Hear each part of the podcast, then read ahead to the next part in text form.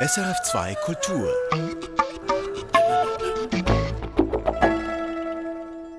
Das ist der Kulturtalk und mit mir im Studio steht Mentari Baumann. Sie ist römisch-katholisch und lesbisch. Sie hat indonesische Wurzeln, sitzt im Vorstand der FDP Frauen, war Präsidentin der Pride in Zürich, dem großen Umzug queerer Menschen und sie ist Geschäftsführerin von Gleichwürdig Katholisch, einer Organisation, die sich für die Gleichberechtigung in der römisch-katholischen Kirche einsetzt. Mentari Baumann, wenn ich das so höre und das alles vorlese, irgendwie passt das alles nicht zusammen. das ist ein Kommentar, den ich sehr viel höre, wenn ich beginne zu erzählen, was ich alles so mache. Aber ähm, für mich ist das alles absolut kein Widerspruch. Das heißt, für Sie passt das alles eben, lesbisch, gläubig, katholisch und aktivistisch zu sein, wie Sie es schaffen, das alles zu vereinen, welche Hürden es auch zu überwinden gab und äh, wie sich die römisch-katholische Kirche verändern muss, um für Menschen wie Sie eine Heimat zu bieten. Darüber sprechen wir heute in diesem Kulturtag. Mein Name ist Nicole Freudiger. Frau Baumann, Sie sind in einem kleinen Dorf im Kanton Bern aufgewachsen, auf dem Land. Jeder kannte jede. Sie waren Ministrantin in der römisch-katholischen Kirche und haben dann früh in der Pubertät gemerkt, ich bin anders, ich stehe nicht auf Jungs. Wie war das? Das war ja eine spannende Zeit, könnte man vielleicht sagen. Ich hatte natürlich zu diesem Zeitpunkt die Worte, die ich jetzt habe, hatte ich damals noch nicht. Ich hatte die Labels noch nicht, die ich jetzt habe.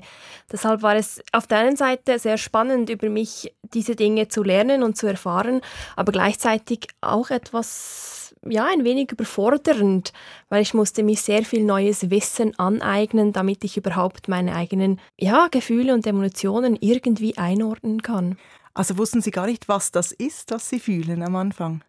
Ja, schon. Also zu diesem Zeitpunkt, ich glaube, die meisten von uns wissen ja nicht wirklich, was jetzt verliebt sein genau bedeutet und so. Alle, also ich mache jetzt Annahmen, aber ich gehe mal davon aus, dass man ja mit 14 nicht einfach die eigenen Emotionen grundsätzlich einfach so einschätzen kann.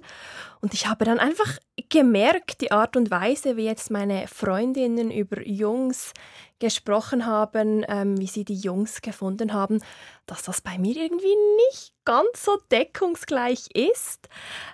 Und da ja, war ich dann am Anfang von diesem Weg, um irgendwie herauszufinden, was das jetzt genau sein könnte. Sexualität ist ja sehr komplex und sehr fluide und ich glaube jetzt sowieso nicht daran, dass, dass Sexualität einfach fixiert ist für immer und ewig. Aber zu diesem Zeitpunkt war das für mich relativ wichtig, dass ich dass ich das irgendwie fixieren kann, damit das einfach so ist und so bleibt für immer und ewig. Auch in eine Schublade einordnen. Ja, also jetzt brauche ich schon auch die Labels. Ich sage von mir schon auch, ich bin lesbisch. Aber mit dem Wissen, dass das auch eine Reise sein kann. Aber damals war es mir sehr wichtig, dass ich ein Label habe, sei es hetero oder bisexuell oder, oder lesbisch. Es war mir eigentlich egal, ich wollte einfach eines davon. Sie sagen ja von sich selbst auch, Sie seien ein bisschen heteronormativ. Was meinen Sie damit? Mit heteronormativ meint man ja meistens ein ja, eine Art Norm, die von der Gesellschaft auf der einen Seite gefordert wird, aber auch gelebt wird. Und wenn ich von mir selbst sage, dass ich heteronormativ bin, dann meine ich meist, ich lebe mit meiner Frau zusammen, das macht mich sehr, sehr lesbisch. Aber auf der anderen Seite lebe ich auch ein wenig dieses Klischee, das man hat. Wir leben im Vorort, wir ähm, sind verheiratet, ich habe sehr früh geheiratet. Ja, also wir brechen jetzt nicht so aus diesem Konstrukt aus, wie man es vielleicht von anderen queeren Aktivistinnen sieht. Das mache ich halt nicht so. Wenn wir zurückgehen in die Kindheit, Sie sagen, es war für Sie eine Herausforderung. Wie war es denn für Ihr Umfeld? Ich hatte nicht wirklich Vorbilder. Ich hatte jetzt keine irgendwie Lehrpersonen oder Freunde von meinen Eltern oder auch Familienmitglieder jetzt von Freunden oder Bekannten, die sich nicht in dieses hetero-cis-normative Dings einordnen konnten. Deshalb kannte ich das einfach irgendwie aus dem Fernsehen. Da gab es ja immer so diese Serien, wo sich mal zwei Männer geküsst haben oder so. So habe ich das gekannt. Also das war natürlich für meine Eltern und auch meine Freunde und meine Familie eigentlich ziemlich gleich. Also die hatten da den gleichen Wissensstand wie ich. Und ich habe jetzt keine negativen Erfahrungen machen müssen im Sinne von Ausgrenzungen oder meine Eltern, die mir Vorwürfe machen oder oder irgendwie sagen, ich sei jetzt nicht ihre Tochter oder so, absolut gar nicht. Aber ja, halt so eine gleiche Unbeholfenheit, die ich auch hatte. Jetzt waren Sie Ministrantin in der römisch-katholischen Kirche und Sie haben mir gesagt im Vorgespräch, dass Sie ziemlich schnell herausgefunden haben, dass das Verhältnis ähm, römisch-katholische Kirche und Homosexualität kein einfaches ist. Mhm. Wie sind Sie damit umgegangen? Am Anfang war das also ich kann jetzt nicht von einem Schock sprechen, weil wirklich überrascht hat es mich dann natürlich doch nicht. Aber ich habe das alles ein wenig second-hand rausgekriegt. Ich hatte jetzt nicht ein Gespräch mit jemandem aus der Kirche und diese Person hat mir dann gesagt, du im Fall, das geht denn gar nicht. Ähm, das war so nicht. Ich habe das wirklich alles via Internet raus. Also ich habe wie diesen Fehler gemacht, würde ich jetzt sagen, dass ich statt mit echten Menschen zu sprechen, dass ich zuerst mal ins Internet ging. Und dort bin ich dann sehr, sehr schnell auf diese Artikel gestoßen. Und das also war, homophobe Artikel? Ja, nicht per se homophob, aber einfach Berichterstattung Bemerkungen über VertreterInnen oder in diesem Fall tatsächlich Vertreter aus der Kirche, vor allem aus der römischen katholischen Kirche, die sich einfach gegen entsprechende Gesetzgebungen oder ähm, gegen entsprechende Rechte etc. gestellt haben. Und das dann halt auch mit einer homophoben Argumentation. Und ja, ich musste das dann schon ein wenig verarbeiten, war dann aber doch relativ absolut irgendwann und habe gesagt, hey, wenn die mich nicht wollen, dann will ich sie auch nicht. Also Sie haben sich distanziert innerlich von der römisch-katholischen Kirche? Vor allem innerlich. Also ich habe dann immer noch gewisse ehrenamtliche Jobs gehabt in der Kirche. Ich war ja damals irgendwie 16, 17, irgend sowas. Wenn ich eingeteilt war ähm, für den Lektorendienst oder so, bin ich, habe ich das immer noch getan. Aber innerlich hatte ich dann irgendwie schon eine Distanz schaffen müssen. Sie mussten sie schaffen, das heißt, das war etwas Aktives. Sie wollten eigentlich nicht, sie mussten sich wieder zu zwingen. Also wollen ja schon. Das war ja auch ein Entscheid, den ich selbst gemacht habe. Ich wollte irgendwie diese Distanz, aber ich musste mich dann schon so daran erinnern, immer wieder, weil es ist halt Sozialisierung. Ich bin so in diesem Kuchen aufgewachsen mit diesen Ritualen, auch mit dieser Identität eigentlich, dass ich Katholikin bin, dass ich in die Kirche gehe. Und das war dann schon so ein, ein, ein, aktiver Akt, den ich machen musste, so gegen die eigenen, ja, wie soll ich sagen, die eigenen Muster vielleicht. Hm. Ja. Ging da auch ein Stück Heimat verloren? Ich glaube schon, ja. ja. Ich glaube, damals habe ich das noch nicht so verstanden oder gecheckt, dass da irgendwas verloren ging. Aber ich glaube im Nachhinein schon, ja. ja. Sie haben den Weg in die Kirche zurückgefunden, sonst würden Sie sich jetzt nicht so engagieren für Gleichberechtigung in der Kirche. Wie ging das? Wie haben Sie da den Weg zurückgefunden? Das war ja jetzt also nicht ein ewig langer Weg, weil so alt bin ich ja jetzt auch wieder nicht. Ja, Sie sind 28, das muss man vielleicht mal sagen zwischendurch, ja. Genau, so jetzt ist nicht irgendwie so ein 30-jähriger Prozess oder so, gar nicht. Ich habe ja vorhin gesagt, dass ich dann immer noch diese Chöplis und so immer noch gemacht habe. Und ich wurde dann angefragt, ich war im letzten Lehrjahr, wurde dann angefragt, um eine Firmengruppe zu begleiten. Und dann habe ich gedacht, ja, ja, komm, da so für gratis eine kleine Reise und dann auf ein paar 14-, 15-Jährige aufpassen, das mache ich schon.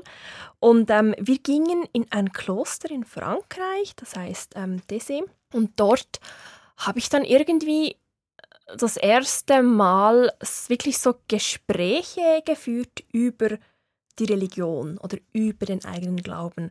Das hatte ich vorher so eigentlich nicht, obwohl ich ich bin damit aufgewachsen, dass wir jeden Sonntag in die Kirche gingen, aber das war jetzt nicht das Setting, wo man dann danach noch debattiert hat und was war jetzt in diesem Text und warum und wieso und woher kommt. Also das kannte ich so nicht. Und dort habe ich das erste Mal diese Erfahrung gemacht, dass man mit Gleichaltrigen oder auch ähm, einfach Menschen, die da sind, diese Texte auseinandernahm und dann auch über die eigene Meinung, ja, die dann auch äußern konnte und durfte und, und vor allem irgendwie auch musste, weil das wie eine Art eine Erwartung war. Und dann habe ich gemerkt, hey, es gibt eine mega, mega große Vielfalt und es hat sehr viel Platz. Nicht in der Religion selbst vielleicht, sondern in den Glaubenssystemen hat es sehr viel Platz und es gibt so viele verschiedene Menschen, die verschiedene ja, Hintergründe haben, Sozialisierungen, kulturelle Fundamente, die alle irgendwie anders sind und so habe ich dann mich wieder angefangen zu interessieren, nicht einfach nur, ähm, ja, ich gehe jetzt mal wieder in die Kirche, sondern mich wieder damit zu beschäftigen, wie jetzt so ein Platz für mich aussehen konnte. Und das war dann so der Start, wo ich begonnen habe, mich wieder damit zu beschäftigen, wo ich begonnen habe, Bücher zu lesen, Artikel zu lesen und auch mit Menschen zu sprechen. Und da hat sich dann wie eine weitere Welt aufgetan irgendwie. Also da haben Sie eigentlich die Kirche wieder zu Ihrer Kirche gemacht. Irgendwie schon, ja, ja. Also jetzt, also am Anfang noch nicht. Aber jetzt glaube oder bin ich immer noch dran, sagen wir es so. Es ist ja nie ein abgeschlossener Prozess. Mhm. Mir fällt auf, wenn ich Ihr Leben anschaue, Mentari Baumann, dass Sie sich häufig in zwei oder mehreren Welten bewegen, eben also in der queeren Community, in der römisch-katholischen Gemeinde oder auch eben aufgewachsen auf dem Dorf in Bern, aber verbunden mit Indonesien, dem Heimatland ihrer Mutter. Erleben Sie das als bereichernd oder eher anstrengend? Beides.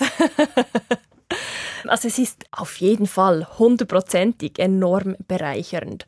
Ich konnte schon als Kind, behaupte ich jetzt mal, dass ich schon als Kind einen sehr, sehr weiten Horizont hatte. Es gab Situationen, wo wir irgendwie am Samstag beim Schützenfest waren und ich dort irgendwie helfen musste oder so.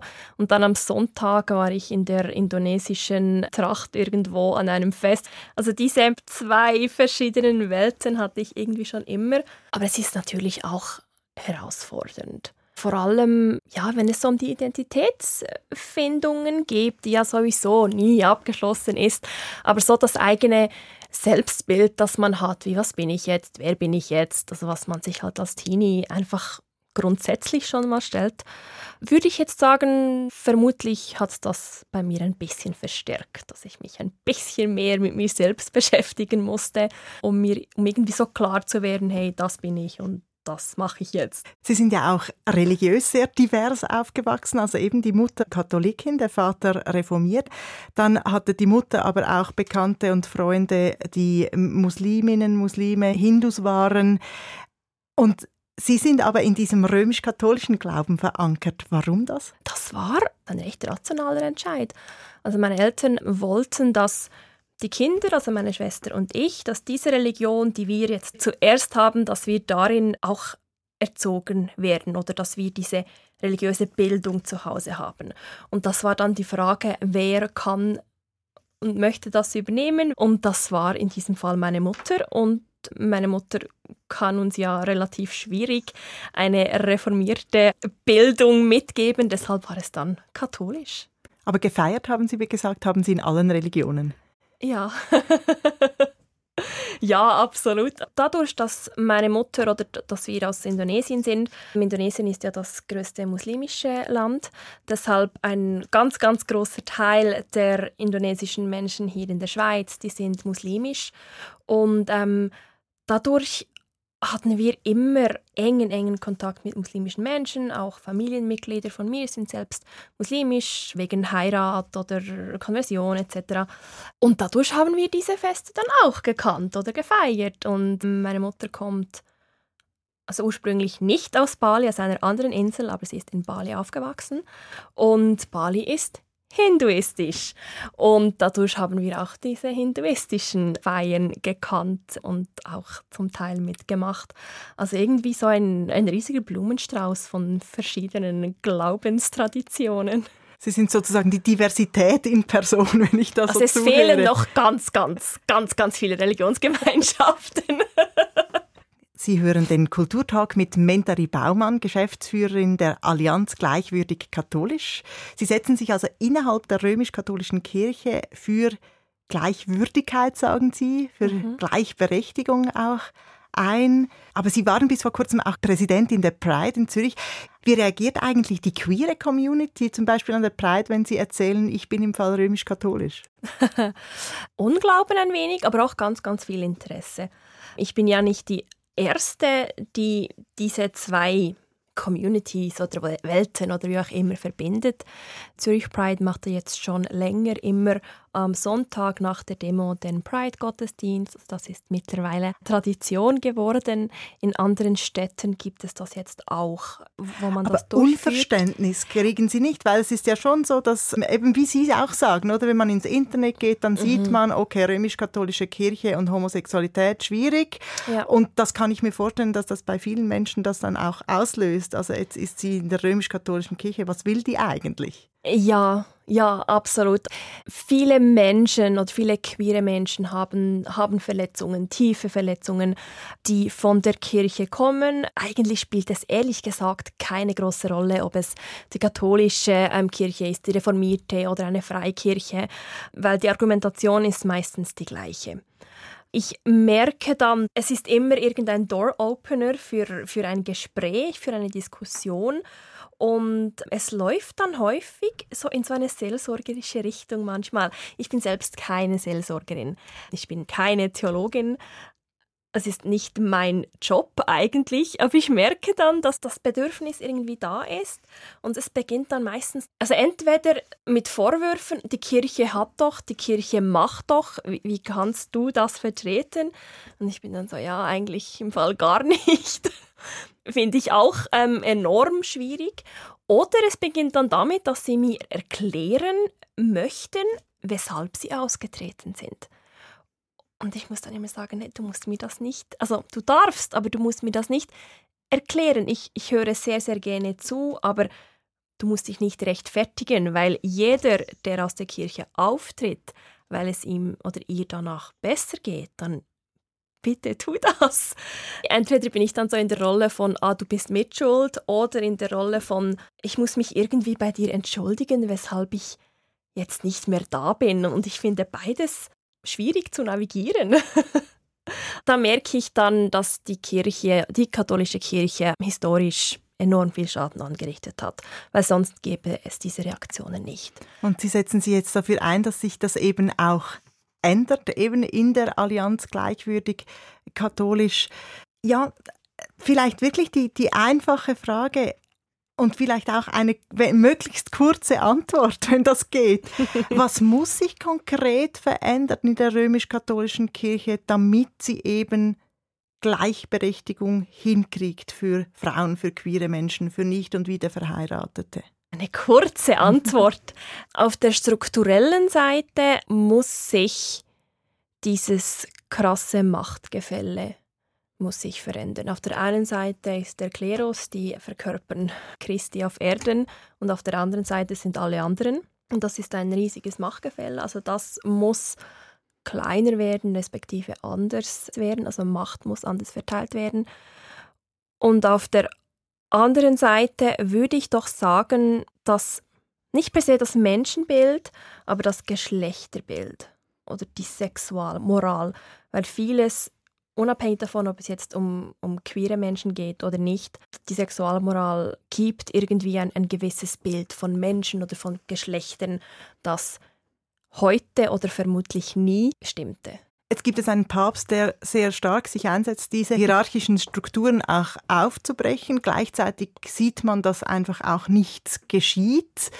Wo nehmen Sie die Hoffnung her, dass sich tatsächlich mal was verändert? Die vielen enorm engagierten und manchmal hoffnungsvollen, manchmal trotzigen äh, MitstreiterInnen die ich habe in der Schweiz, aber auch weltweit. Also das ist ja auch so ein Vorurteil, das man hat, ah, das ist so dieser westeuropäische Aktivismus hier, wir wollen alle Gleichberechtigung und überall anders versteht man Gleichberechtigung anders oder so und das, das mag vielleicht stimmen, dass man Gleichberechtigung anders versteht, aber Menschen, die sich eine Reform wünschen, aufgrund dieser Problematik, dieser Machtproblematik, hat man überall. Also es gibt indische Frauen, Ordensschwestern, die sich genauso eine, eine Frauenweihe wünschen wie hier in der Schweiz.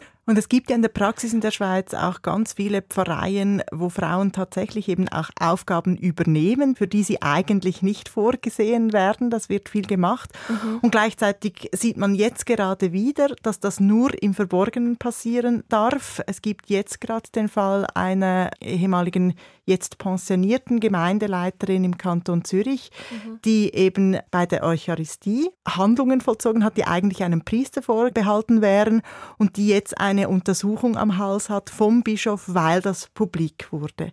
Also diese Machtstrukturen zu verändern, das scheint irgendwie, das machen die Frauen ja auch schon seit 50 Jahren oder noch länger, das scheint einfach nicht zu funktionieren. Warum setzen Sie sich trotzdem ein? Verlieren Sie da nicht manchmal die Hoffnung? Ja, sicher.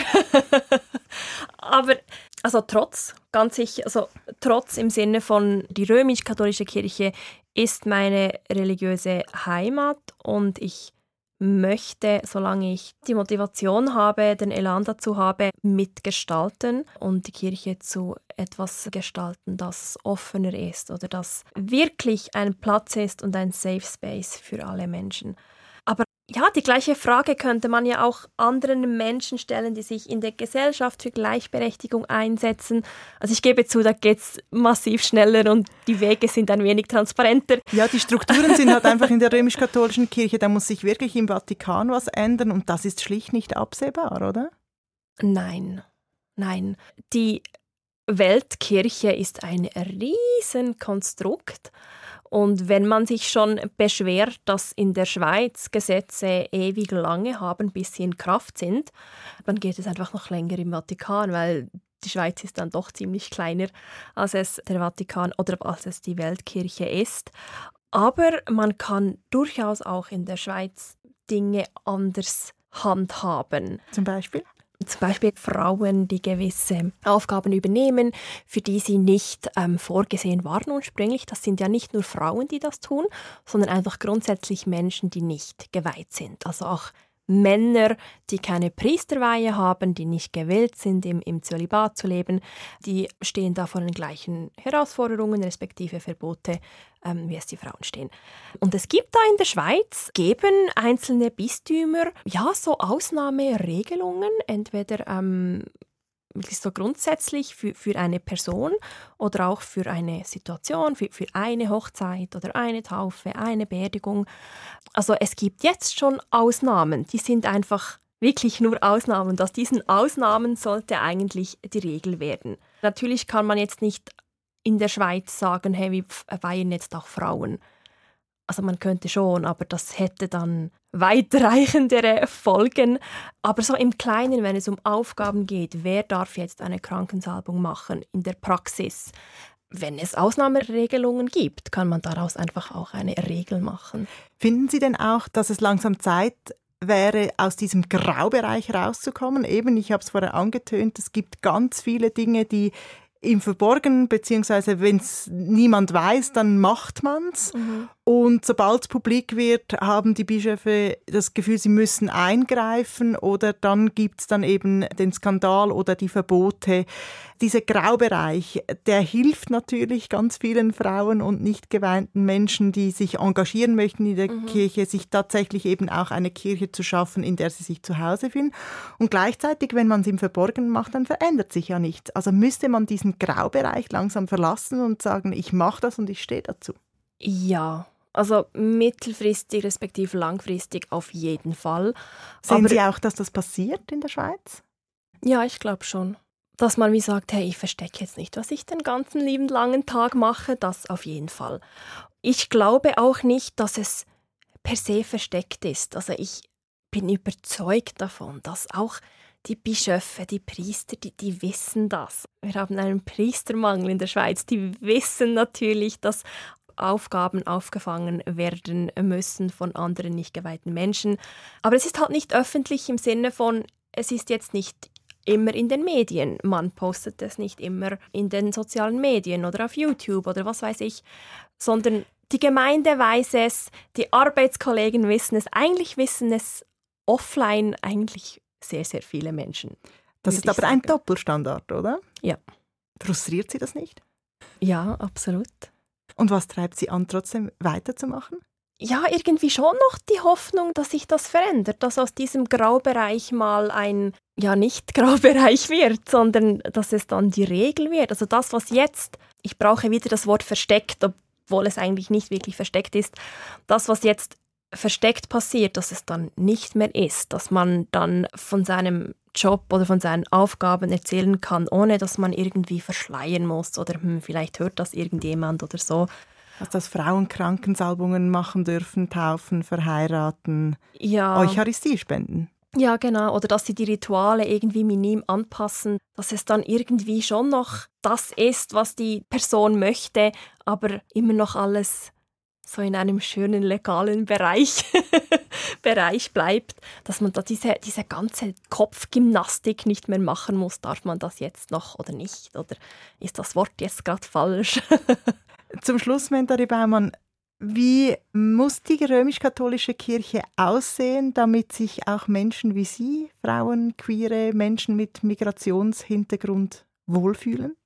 Unser Slogan von der Allianz Gleichwürdig katholisch ist gleiche Würde, gleiche Rechte. Jetzt wird häufig gesagt, ja, alle Menschen haben natürlich die gleiche Würde, selbstverständlich, sind ja alle gut und schön und, und gleich, aber trotzdem haben nicht alle die gleichen Rechte. Und ich habe gar nicht den Anspruch, dass die katholische Kirche perfekt wird oder dass die katholische Kirche besser ist also normativ besser ist als alle anderen Gesellschaften oder ähm, Gemeinschaften jetzt auf dieser Welt. Mein Anspruch ist, dass alle die gleichen Mitspracherechte, die gleichen Gestaltungsmöglichkeiten haben. Es darf nicht sein, dass ich aufgrund von Kategorien, die ich mir nicht selbst ausgesucht habe, nicht den Zugang habe zu Positionen, Orten, Gremien, Räume, wo ich mitgestalten kann. Und eine solche römisch-katholische Kirche, werden Sie die noch erleben? Ich hoffe es. Ja, diese Hoffnung, die uns alle antreibt. Wir, wir hoffen es. Erfahren Sie mehr über unsere Sendungen auf unserer Homepage srf.ch-kultur.